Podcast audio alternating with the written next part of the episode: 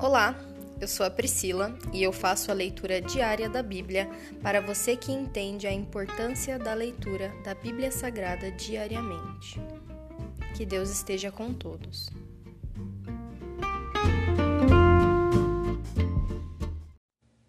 Ouça agora o capítulo 12 de 2 Samuel. Natã repreende Davi. Então o Senhor enviou o profeta Natã a Davi. Ele foi até o rei e lhe disse: Havia dois homens em certa cidade. Um era rico e o outro pobre. O rico era dono de muitas ovelhas e muito gado. O pobre não tinha nada, exceto uma cordeirinha que ele havia comprado. Ele criou a cordeirinha e ela cresceu com os filhos dele. Comia de seu prato, bebia de seu copo e até dormia em seus braços. Ela era como sua filha. Certo dia, um visitante chegou à casa do rico. Em vez de matar um dos animais de seu próprio rebanho, o rico tomou a cordeirinha do pobre, a matou e a preparou para seu visitante. Davi ficou furioso com esse homem rico e jurou: Tão certo como vive o Senhor, o homem que faz uma coisa dessas merece morrer. Deve restituir quatro ovelhas ao pobre por ter roubado a cordeirinha e não ter mostrado compaixão. Então Natã disse a Davi: Você é esse homem. Diz o Senhor, o Deus de Israel. Eu o ungi rei de Israel e o livrei das mãos de Saul. Dei-lhe a casa e as mulheres de seu senhor e os reinos de Israel e Judá. E se isso não bastasse, teria-lhe dado muito mais. Por que então você desprezou a palavra do Senhor e fez algo tão horrível? Você assassinou Urias, o Itita, com a espada dos Amonitas e roubou a esposa dele. De agora em, em diante, a espada não se afastará de sua família, pois você me desprezou ao tomar para si a mulher de Urias. Assim diz o Senhor: de sua própria família farei surgir seu castigo. Tomarei suas mulheres diante de seus olhos e as darei a outro homem. Ele se deitará com elas à vista de todos. O que você fez em segredo, eu farei acontecer abertamente diante todo Israel. Davi confessa sua culpa. Então Davi confessou a Natã: Pequei contra o Senhor. Natã respondeu: Sim, mas o Senhor o perdoou, e você não morrerá por causa do seu pecado. Contudo, uma vez que você demonstrou o mais absoluto desprezo pela palavra do Senhor, ao agir dessa forma, seu filho morrerá. Depois que Natã voltou para casa, o Senhor fez adoecer gravemente o filho de Davi com a mulher de Urias. Davi suplicou ao Senhor que poupasse a criança jejuou e passou a noite prostrado no chão. Os oficiais do palácio insistiram para que ele se levantasse e comesse com eles, mas Davi se recusou.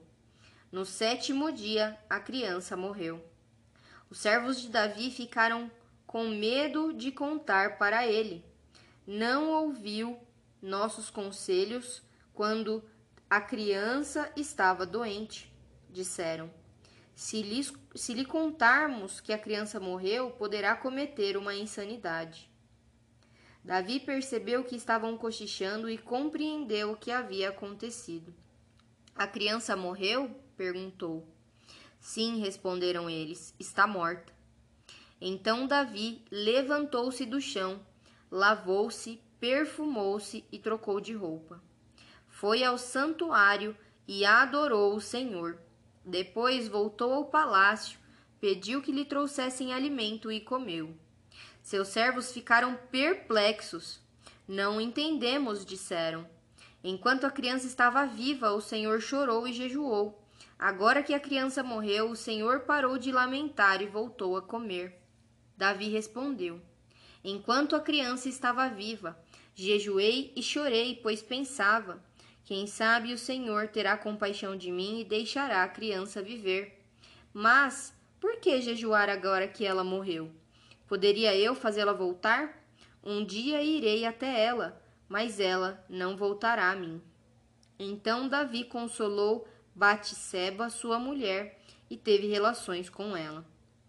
Batseba engravidou e deu à luz um filho, a quem Davi chamou Salomão. O Senhor amou a criança e enviou um mensageiro por meio do profeta Natã, dizendo que o menino devia se chamar Gedidias, conforme o Senhor havia ordenado. Davi conquista Rabá. Enquanto isso, Joabe continuou a lutar contra Rabá, a capital de Amon, e tomou a cidade real.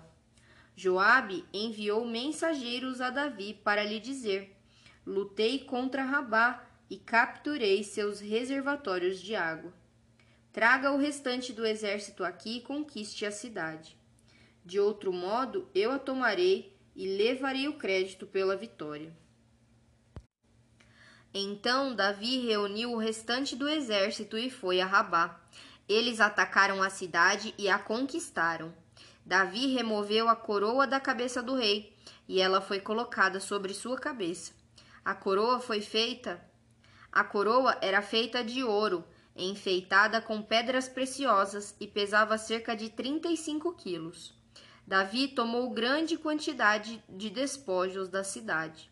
Também tornou os habitantes de Rabá seus escravos e os obrigou a trabalhar com serras, picaretas e machados de ferro, e também nos fornos de tijolos.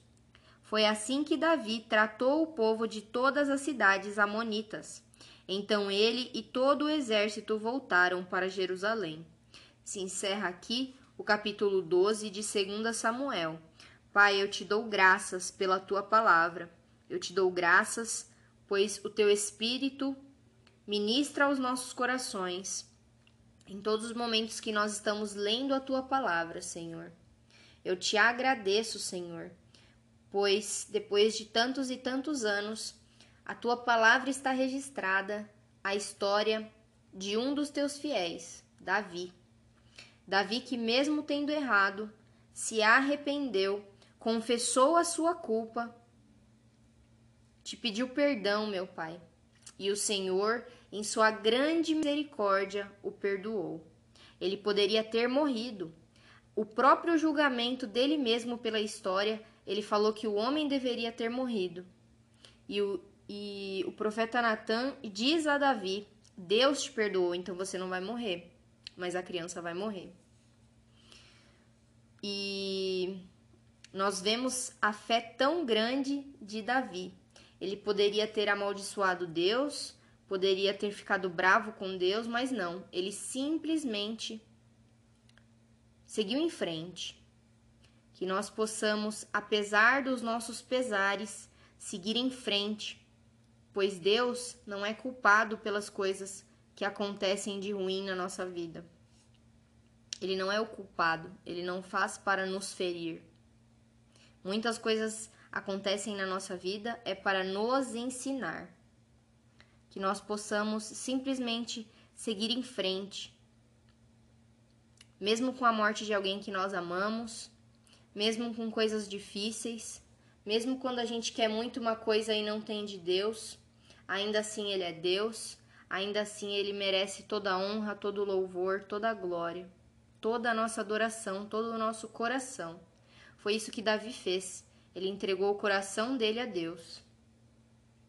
Deus o perdoou e ele teve um outro filho.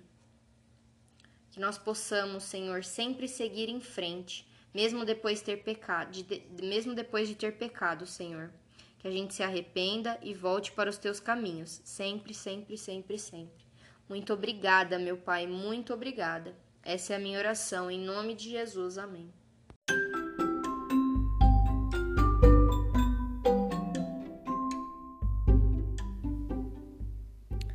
Você acabou de ouvir o Dali Bíblia, o podcast da tua leitura diária da palavra do Senhor.